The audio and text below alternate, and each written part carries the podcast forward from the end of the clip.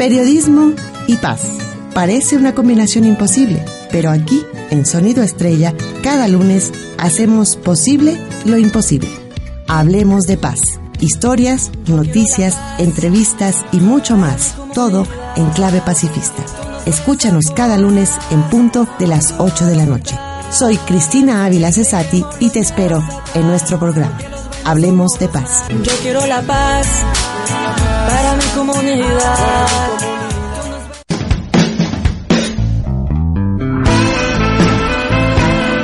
Para hacer las paces, primero, Hablemos de paz. hablemos de paz.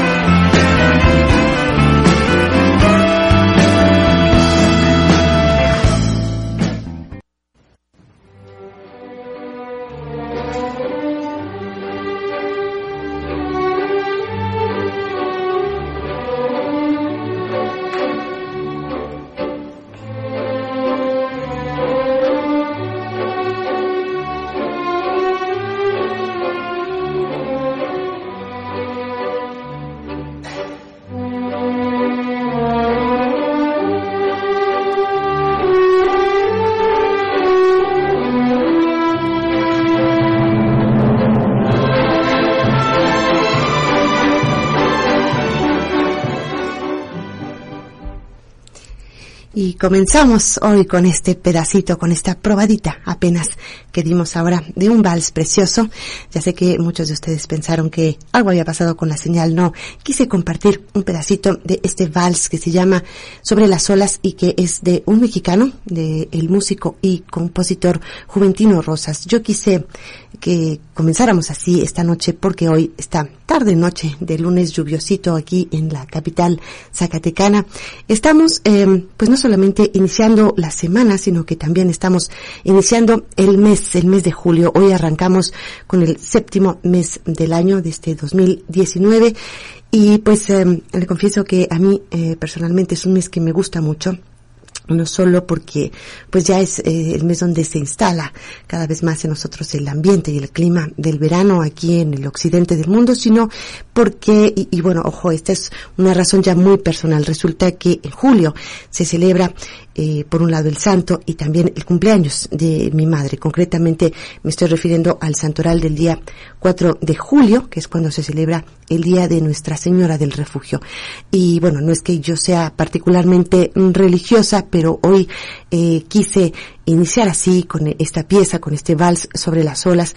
En primer lugar, porque bueno, le soy sincera, a, mi madre esta, este vals le, le gustaba mucho eh, y mi madre justamente se llamaba Refugio.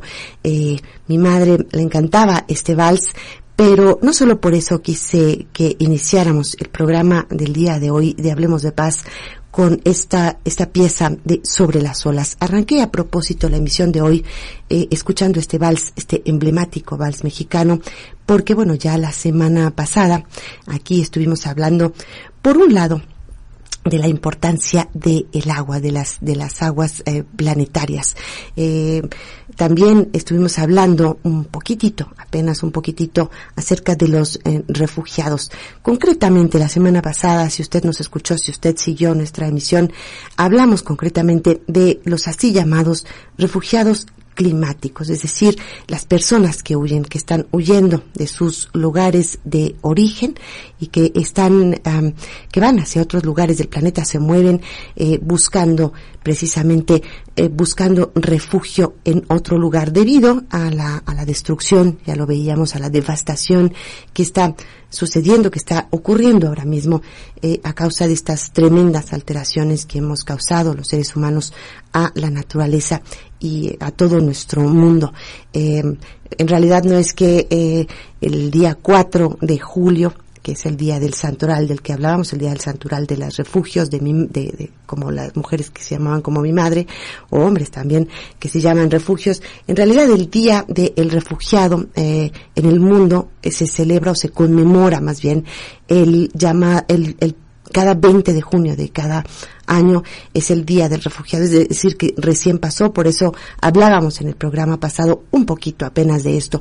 Eh, y, justamente ese día es el que supuestamente nos sirve, o, vamos a decir, debería de servirnos para darnos cuenta eh, y para analizar la grave situación que enfrenta todo el planeta en términos de personas desplazadas, personas que se ven forzadas a pues abandonarlo todo, todo, todo, todo, casa, familia, pertenencias, absolutamente todo. Y quienes, quienes se van así, quienes se ven obligados, digamos, a, a prescindir de todo lo que aman, a dejar todo atrás, para ir en busca de una vida mejor o, por lo menos de tener vida, lo hacen casi siempre eh, sin realmente querer hacerlo, lo hacen sin haberlo buscado y evidentemente pues eh, sin haberlo planeado en otros programas, ya hemos hablado de esto, esa, esa sería digamos la gran diferencia con eh, otro tipo de migrantes.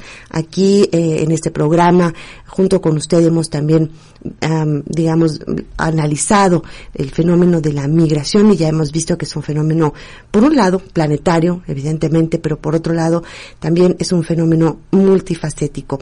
Pero bueno, para que entendamos un poco la diferencia entre quienes buscan literalmente refugiarse en otro sitio, en otro lugar, en otro país, pues estas son personas que no es que quieran irse, pero que se ven obligadas a hacerlo. Em, y en esta situación, en esta terrible situación, hoy existen, bueno, por lo menos los últimos cálculos, pero eso está cambiando cada día.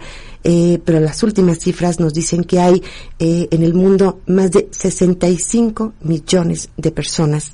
Escucha usted bien, 65 millones de personas hoy en día, en este momento, que están pidiendo, que están solicitando refugio y que están literalmente huyendo o puede ser pues de, de una guerra o de una situación social violenta o de una situación económica ya insostenible.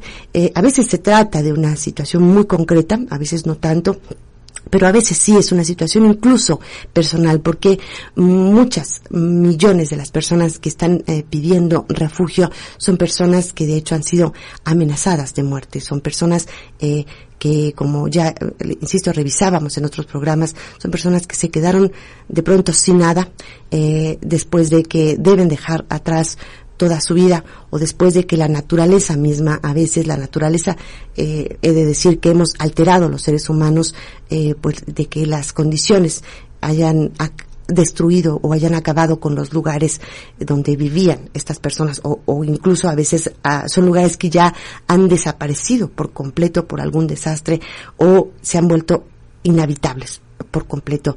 Esta es la situación en la, en la que están millones de personas y de la que, por supuesto, estamos escuchando hablar día sí y día también en las noticias de todo el mundo, no solamente eh, en esta parte eh, de, nuestro planeta, en, esta, en este hemisferio, digamos. Esto está ocurriendo en todo el planeta. Y, y bueno, si la semana pasada eh, revisábamos aquí un poco el tema de las aguas del planeta y hablábamos de la importancia de cuidar y de resguardar las aguas del planeta para buscar un cierto equilibrio. Lo cierto es que también hablábamos esto sobre los refugiados. Em, y bueno, por desgracia, yo creo que hoy, en este día, no podemos obviar, no podemos dejar de mencionar una noticia, un suceso eh, que nos llegó precisamente como dice este vals que escuchábamos al inicio, es un acontecimiento terrible que nos llegó sobre las olas, pero no, no sobre las olas del mar, sino sobre las olas de un río, probablemente el río más mortífero de nuestro planeta. Y, no lo digo porque sus aguas sean asesinas o sean mortales en sí mismas, sino porque son las aguas del río Bravo, del llamado Río Grande, este, este río que divide de manera natural el territorio mexicano del territorio estadounidense y pues que además sirven también de frontera entre dos realidades, entre por un lado la realidad del sueño o, o digamos del así llamado sueño americano y la pesadilla de quienes están intentando cruzarlo para eh, intentar también tener una vida mejor. Eh, sobre las olas, sobre las olas del río Bravo eh, ocurrió esto, todo el planeta se cimbró y se estremeció con una imagen, con una fotografía triste y también icónica que retrata el drama humanitario de la migración forzada. En esta imagen, donde vimos a un padre, al joven Oscar Martínez y a su hija Valeria, de apenas 23 meses de edad, eh, los vimos, vimos que ambos murieron ahogados, vimos esta imagen eh, rodar por todo el mundo, ambos quedaron flotando sobre las olas, sobre, flotando sobre las aguas de un sueño que no alcanzó a hacerse realidad porque ambos, pues así, perdieron la vida mientras buscaban precisamente llegar a tener una mejor vida.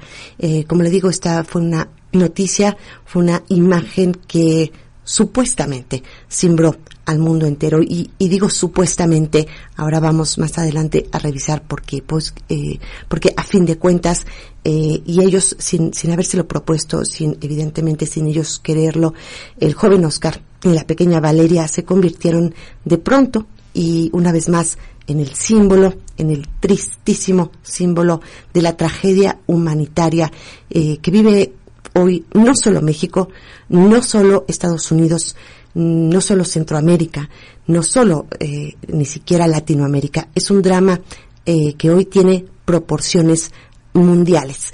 De esto ya también aquí hemos hablado en otras emisiones, en otros programas, hemos hablado de lo que sucede, de lo que está sucediendo con esta oleada, literal oleada de migrantes forzados que están abarrotando, que están copando las fronteras de prácticamente todo el mundo. Y pues aquí, de nuevo, eh, quizá la clave de todo es la interconexión.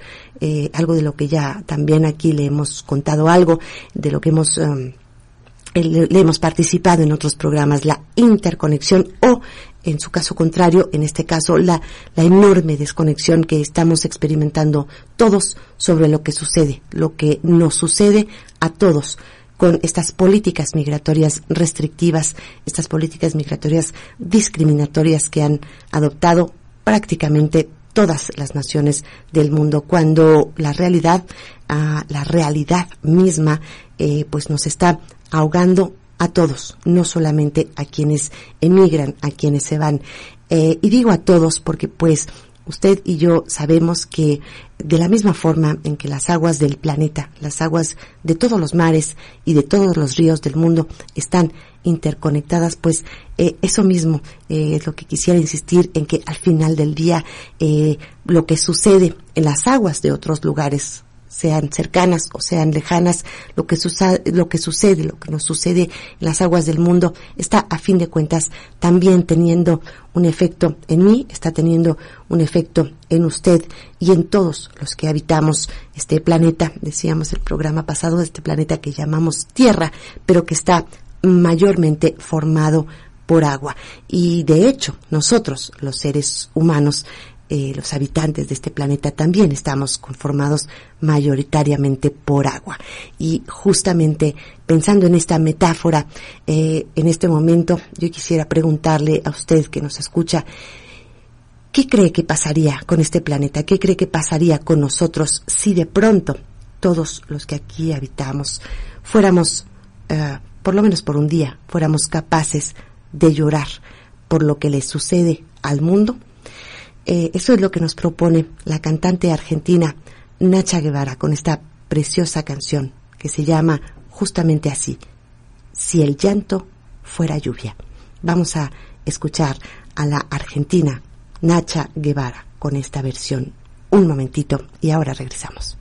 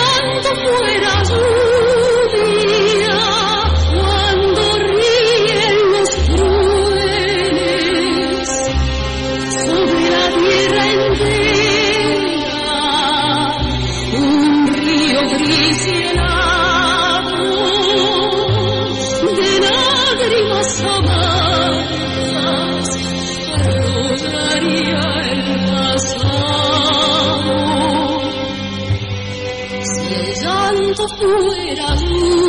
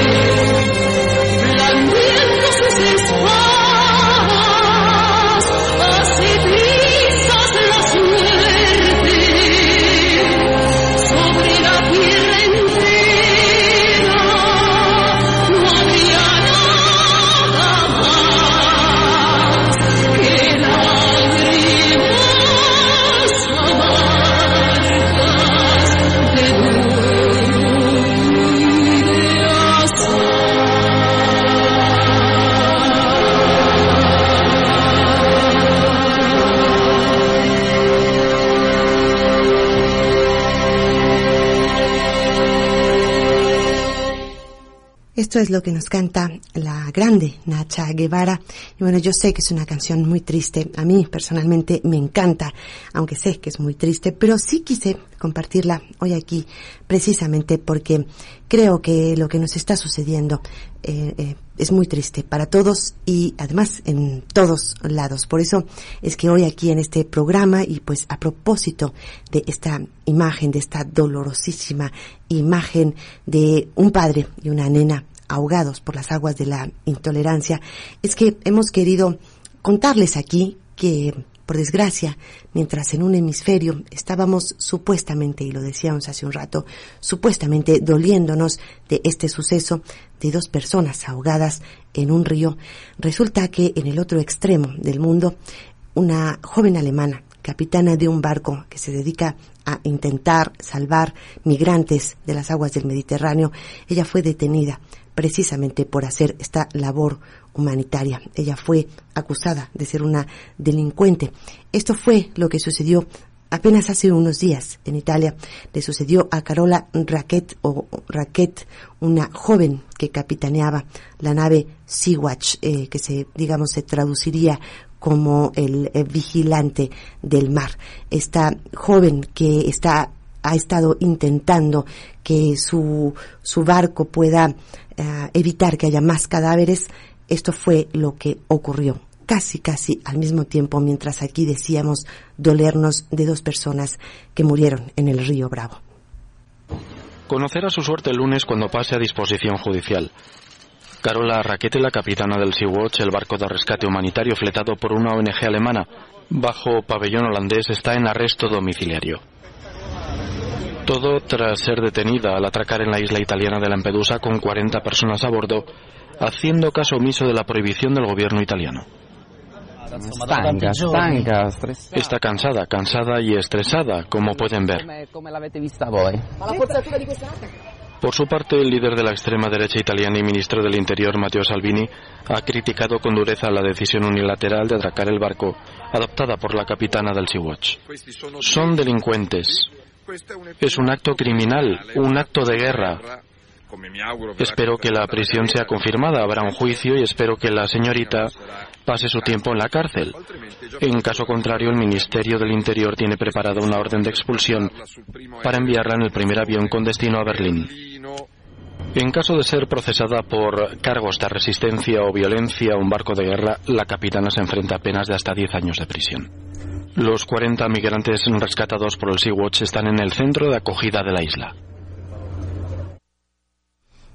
Bueno, pues es así lo que eh, lo que está eh, sucediendo en las olas, sobre las olas del Mediterráneo. Allá esta chica alemana enfrenta eh, la prisión, enfrenta también probablemente una multa de miles de euros por intentar salvar algunas vidas, mientras que pues de este lado del planeta eh, decimos estar dolidos por la muerte de dos personas que buscaban refugio en un país distinto a su lugar de origen.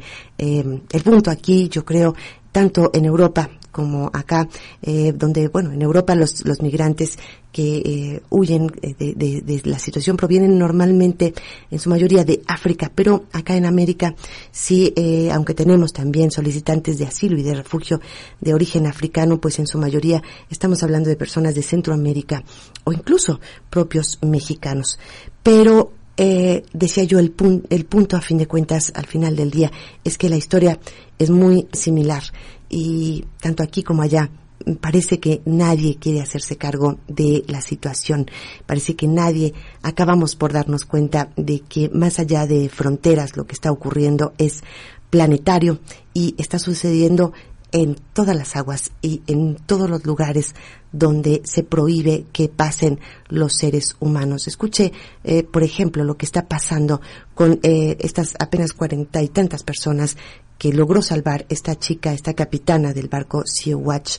Eh, pues hay varios países que se están, para no variar, aventando la bolita. Mm, ocurre, le digo, tanto allá como acá.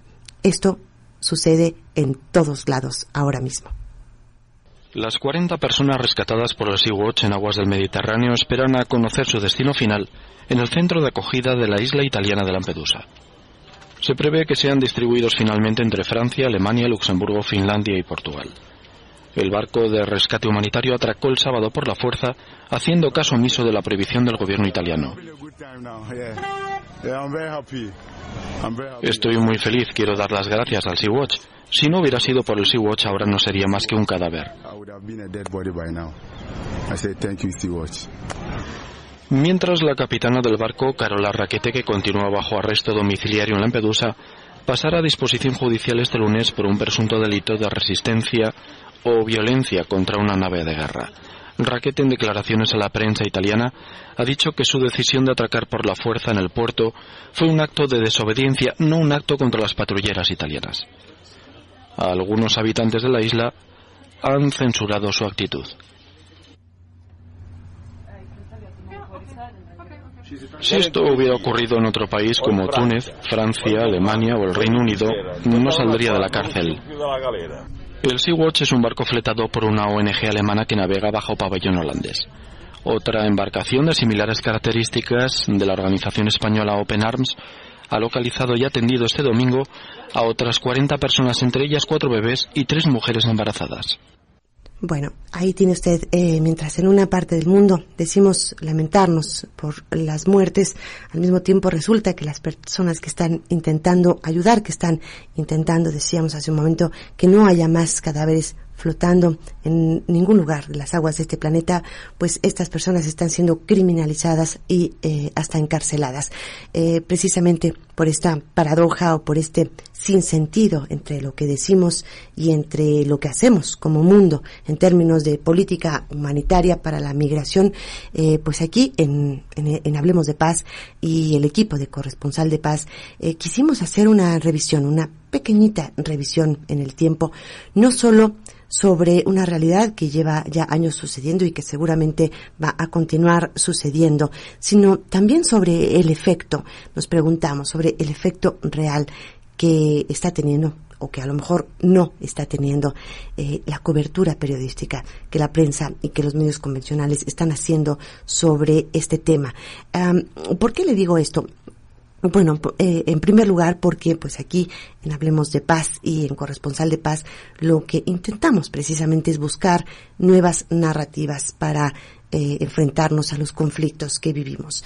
Y por eso es que comenzamos a preguntarnos sobre la pertinencia y sobre la utilidad real que existe en, en, compartir estas imágenes que son sumamente duras y son sumamente eh, choqueantes y bueno, sí, por supuesto son eh, sumamente dolorosas como la fue la reciente fotografía del joven Oscar y de su hija Valeria ahogados en el río Bravo. Eh, pero justamente la pregunta la hacemos aquí a además mm, de, que lo que hacen las, las, políticas que hay en los países, eh, las políticas migratorias que están rigiendo en la mayoría de los países, eh, creímos eh, prudente comenzar a preguntarnos, por lo menos comenzar a preguntarnos si los medios y los periodistas estamos o no estamos contribuyendo a que un tema eh, pues que es sumamente profundo y que está además agitándose constantemente como las propias aguas de nuestro planeta, eh, esté al final siendo quizá eh, digo quizá banalizado y rápidamente olvidado sin que en el camino logre de verdad no solo tocar la sensibilidad de todos, que, que seguramente eso sí lo logra, sino que pueda, que logre realmente que podamos tener otra actitud hacia este problema. Y mientras nos hacíamos esta pregunta, eh, quisimos poner aquí de ejemplo un botón, un botón pequeñito y joven. Eh, también es un, botón terrible de apenas tres años de edad. Eh, él se llamaba Aylan. Yo no sé si usted recuerda a este pequeño que falleció en la costa junto con su familia eh, en la costa de algún lugar del mundo, diríamos, eh, porque esto no importa dónde ocurra, duele igual. Eh, bien, pues aquí yo me voy a permitir que recordemos, usted y yo, lo que se decía en medios sobre esta noticia. que sucedió apenas hace unos años cuando terminaba el verano allá en, en 2015. Una noticia tristemente muy similar a la que enfrentamos hace apenas unos días en las aguas del río Bravo. Esto era justamente lo que decían los medios y curiosamente creo que se parece mucho a lo que estamos escuchando hoy, cuatro años después. Imágenes que han conmocionado al mundo. Un retrato sobrecogedor del drama y la tragedia que persigue a los refugiados, de la vergüenza que asalta Europa por la inacción de sus gobiernos. Huyen de la guerra y solo encuentran indiferencia. Aylan Kurdi tenía tres años, su hermano, también fallecido, cinco. Huían de Siria junto a otras 14 personas en un pequeño bote con dirección a Grecia y se han convertido en un símbolo de humanidad varada. Durante el mes de julio, una media diaria de 2.000 personas realizaron este trayecto. Muchos han muerto en el intento, pero esta ha sido la mayor bofetada a Europa. Me parece increíble que siga pasando esto a día de hoy. Muy mal, mi corazón me, me dolió mucho. Muy triste, o sea, me parece una cosa que, no, que en los tiempos que estamos esto no se podía permitir. Me parece increíble. Horror, una pena tremenda porque me recuerda a aquella chiquita también que salió entre las llamas cuando no me acuerdo si era Vietnam o algo así. Hoy la reacción parece más cercana. Por desgracia llega tarde, muy tarde, y tienen que ser imágenes tan duras como estas las que abran los ojos al mundo. Es un poco complicado, pero vamos, desde las instituciones yo creo que sí. Los demás tendremos que apoyar. Creo que tenemos recursos como para poder intentar evitar estas situaciones. Solo que hacen falta también pues intención, ¿no? Y, y ganar sobre todo de que no vuelva a pasar. Y si hay que meter gente, aquí dinero para que trabaje esta gente y donde hay guerras que acaben con ellas, hombre, por favor. Que se les acoja a estas personas y luego pues en lo que, o sea, en lo que yo pueda pues, colaborar un poco ¿no? con ellos. Mientras en medio mundo siguen levantándose barreras para evitar la llegada de estos refugiados, la ciudadanía es cada vez más consciente de su responsabilidad en este drama humanitario. Es la luz más brillante en estos momentos de oscuridad, la única esperanza para las cerca de 300.000 personas que este año han logrado llegar a Europa. Bueno, pues ahí tiene eh, eh, las declaraciones que se hacían hace cuatro años sobre ciudadanía consciente, sobre cambios en las políticas migratorias, sobre una bofetada a, Europa en particular, pero también una bofetada a el mundo en general eh, por haber permitido que muriera un pequeñito de tres años. Pero bueno, esto ocurre todo el tiempo. ¿Qué pasa? Y eso es lo que hemos querido eh, preguntarnos mm, sobre este tema que vuelve otra vez y vuelve. hace unos días, tras la muerte de Oscar y de la pequeña Valeria, eh, algunos políticos declaraban abiertamente que esta imagen que fue compartida, que fue multicompartida, que viajó por los medios de todo el mundo, eh, decían que era el símbolo del fracaso de las políticas migratorias. Y bueno, pues ya escuchó usted con el pequeño Aylan de apenas tres años que apareció flotando ahogado sobre el Mediterráneo, se dijo casi exactamente los mismo, lo mismo, casi exactamente las mismas palabras. Eh, Aylan provocó prácticamente las mismas reacciones que, tuvimos hace apenas ni siquiera hace una semana con ah, el fallecimiento y con la imagen, especialmente con la imagen que vimos de Oscar y de la pequeña Valeria.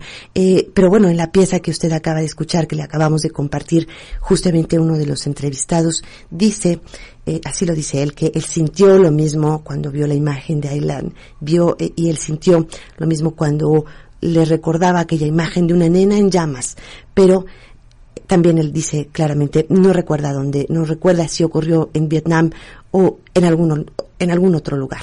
Ah, por eso es que aquí, eh, hoy, en este programa, también eh, quisimos abrir esta cuestión, quisimos abrir esta pregunta sobre eh, particularmente sobre si las imágenes violentas que están eh, dando la vuelta en medios, que están dando la vuelta en los teléfonos móviles, en todas nuestras pantallas, si estas imágenes están realmente ayudando, si están contribuyendo a disminuir la violencia que, estamos viviendo en el mundo. Eh, esta es una, es una cuestión eh, que de tanto en tanto los medios también se hacen, porque la situación, digamos, se repite. De, eh, después, recientemente, después de que ocurrió eh, la tragedia de Island, esto era lo que los medios se decían a sí mismos al respecto. Sin duda, la imagen que estos días ha sobrecogido al mundo y en la que se ve a un niño muerto en las costas de Turquía pasará a la historia como uno de los retratos más avergonzantes de la humanidad. Hoy hemos querido recordar aquellas imágenes que cambiaron la percepción que tenemos del mundo y hacer autocrítica. Las imágenes que van a ver a continuación pueden herir sensibilidades, aunque quizá por eso han logrado que el mundo reaccione ante el sinsentido de la guerra, ante la complicidad de la indiferencia, porque los debates sobre la ética periodística no deben acallar las vergüenzas de la humanidad. Solo así la desgarradora imagen de Aylan Kurdi tendrá sentido, motivando la reacción de las conciencias dormidas que gobiernan el mundo. Robert Capa y la muerte de un miliciano nos hacen hoy todavía testigos de la sangrienta guerra civil española. Ninguna crónica periodística conseguirá explicar la represión del movimiento budista en Vietnam durante la década de los 60 como esta imagen de Malcolm Brown. Nunca una flor tuvo unas raíces tan profundas como en esta fotografía de Marribó tomada en Washington cuatro años después de que ese monje budista se quemara en Vietnam. Una guerra que demostró al mundo el poco valor de la vida humana cuando el odio imparte justicia en esta imagen de Eddie Adams retratando a los aliados norteamericanos en aquella estéril guerra, aquella en la que fuimos testigos de los horrores del Napal. Sin una imagen de esas que nadie quiere ver, el exterminio del pueblo kurdo en Irán durante la década de los 70 habría caído en el olvido. Tampoco recordaríamos el contraste inhumano de Uganda o la desesperación de quien en 1989 sacrificó su vida en Tiananmen ante los tanques chinos para denunciar una brutal represión. Retratos insoportables del hambre del olvido y la injusticia, aunque lo más triste seguramente sea que debamos ver estas imágenes para tomar conciencia y querer parar el mundo. Normalmente lo que ocurre en estas situaciones es que siempre se pone al fotoperiodista en el ojo del huracán como el tipo malo, el tipo que va buscando un morbo y que va buscando el sensacionalismo, pero realmente donde habría que poner el, la mirada es en quién ha conseguido, quién ha generado que eso se produzca, ¿no? Quién ha conseguido que ese niño acabe muerto en una playa, ¿no? Que es un niño que podría ser mi hijo o el tuyo perfectamente.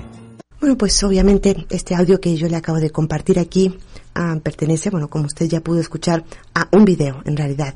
Eh, y es un video donde se muestran pues eh, todas estas tragedias del pasado eh, y que supuestamente pertenecen a un pasado. Por eso es que hoy aquí en Hablemos de Paz quisimos precisamente aprovechar esta coyuntura para comenzar a preguntarnos también sobre el papel nuestro, el papel que estamos desempeñando los periodistas y los medios para que realmente estas tragedias no se repitan una y otra vez y no se conviertan en un presente que parece constante.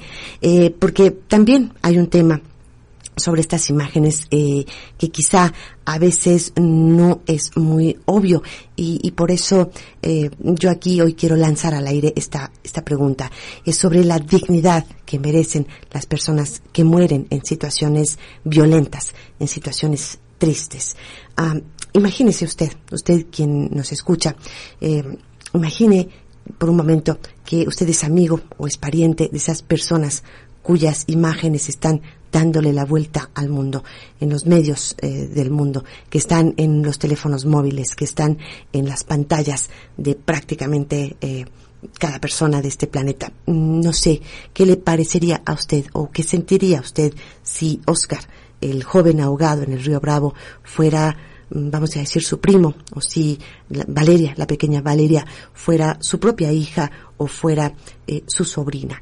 ¿Qué emociones pudiera tener yo, me pregunto a veces, o qué emociones pudieras tener tú, o qué emociones podría tener usted ah, ante esto, si eh, esas personas no es que fueran las víctimas solamente como lejanas, sino que fuera alguien cercano. Creo que esa, empatía nos falta. Mm, eh, mm, ¿Qué emociones podríamos tener? Yo abro la pregunta sobre la dignidad mediática y, sobre la utilidad real, la utilidad social, la utilidad política eh, o a veces incluso la utilidad económica, la utilidad real que tiene compartir este tipo de, imágenes.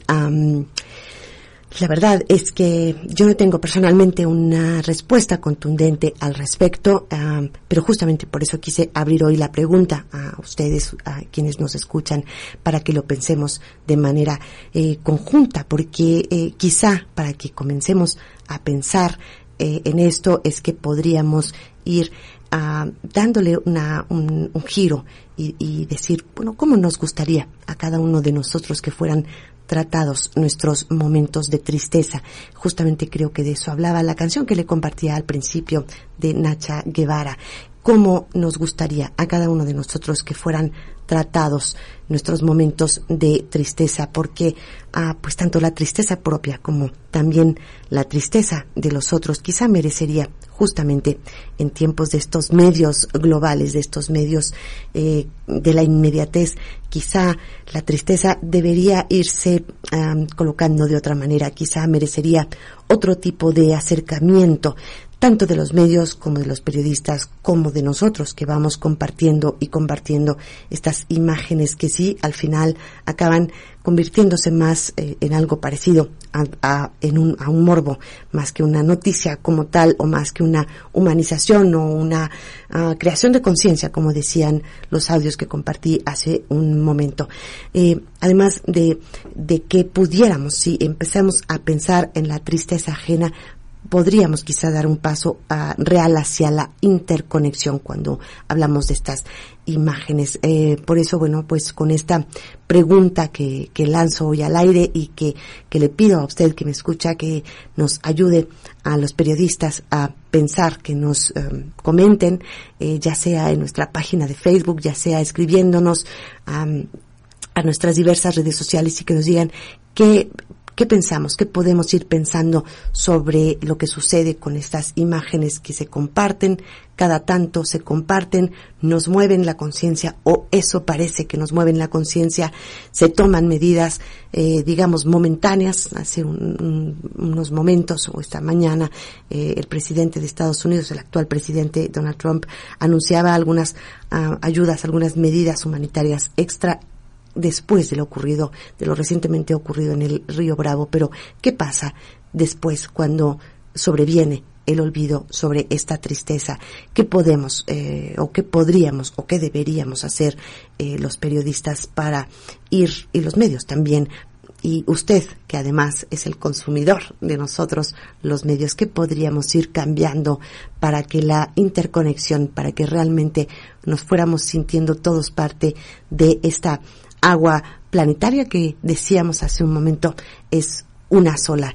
Eh, insisto, yo no tengo la respuesta correcta a esto, eh, y, pero justamente ahora, cuando ya se va acercando un poco el momento de despedirme, mm, me voy a ir con esta pregunta lanzada al aire, eh, me voy a despedir, pero me voy a despedir con un, un tema precioso que espero que también lo, nos ayude a todos a pensar o a pensarnos, digamos. Eh, le, le, cuento muy brevemente con qué vamos a cerrar. Yo le aconsejo o, o le, o le sugiero o le, le, sí, no sé, lo invito a que busque esta canción y que busque su, su traducción.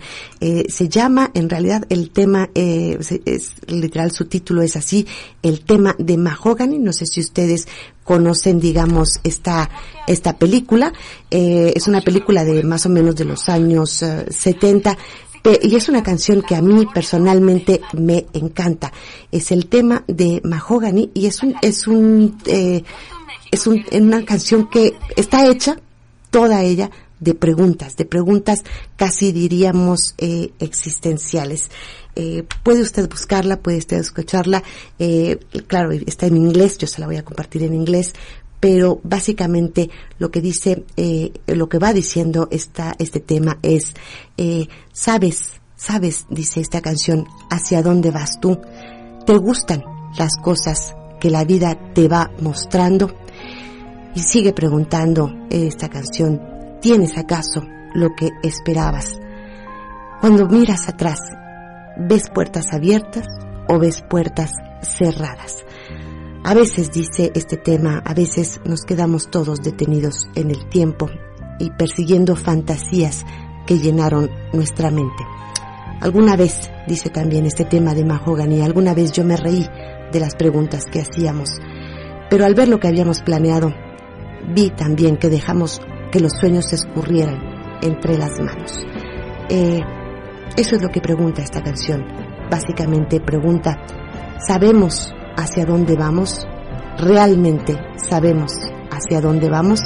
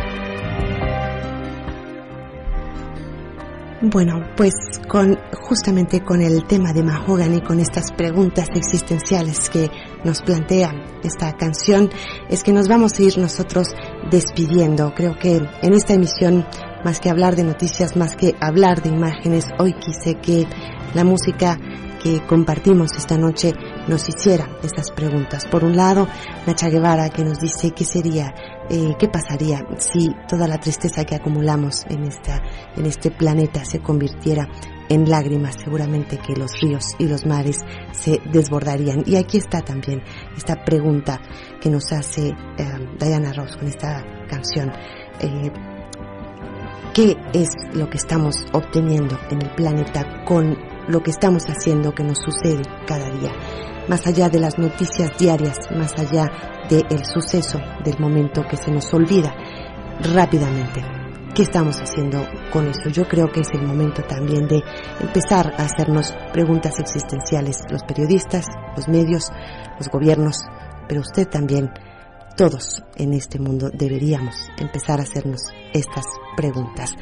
Me voy despidiendo con eh, esta canción. Esto fue una emisión más de Hablemos de Paz. Nos escuchamos sin falta la próxima semana. Yo soy Cristina Ávila Cesati y desde aquí, desde la cabina de Sonido Estrella, le digo Sursum Corda. A pesar de todas las tristezas, hay que mantener arriba esos corazones. Hasta la próxima.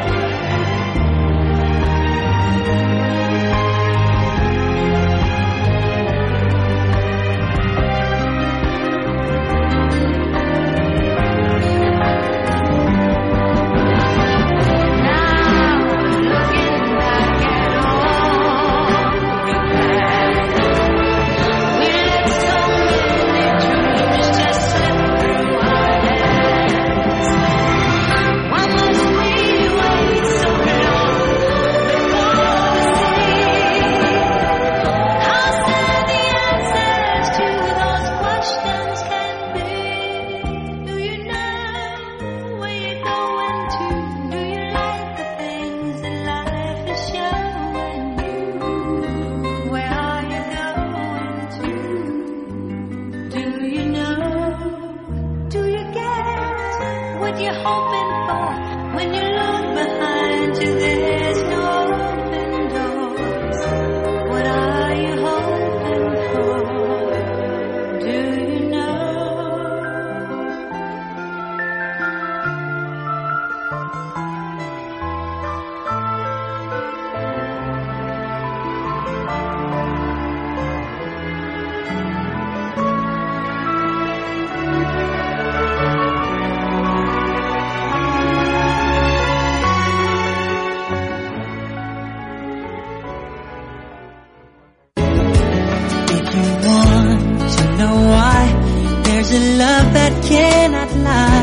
Hablemos de paz. Hablemos de paz.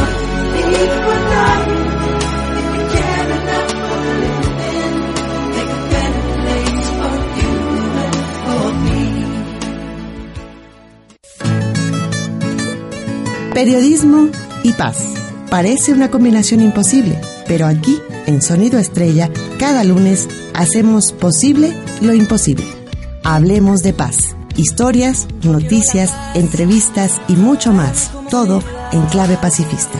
Escúchanos cada lunes en punto de las 8 de la noche. Soy Cristina Ávila Cesati y te espero en nuestro programa. Hablemos de paz. Yo quiero la paz para mi comunidad.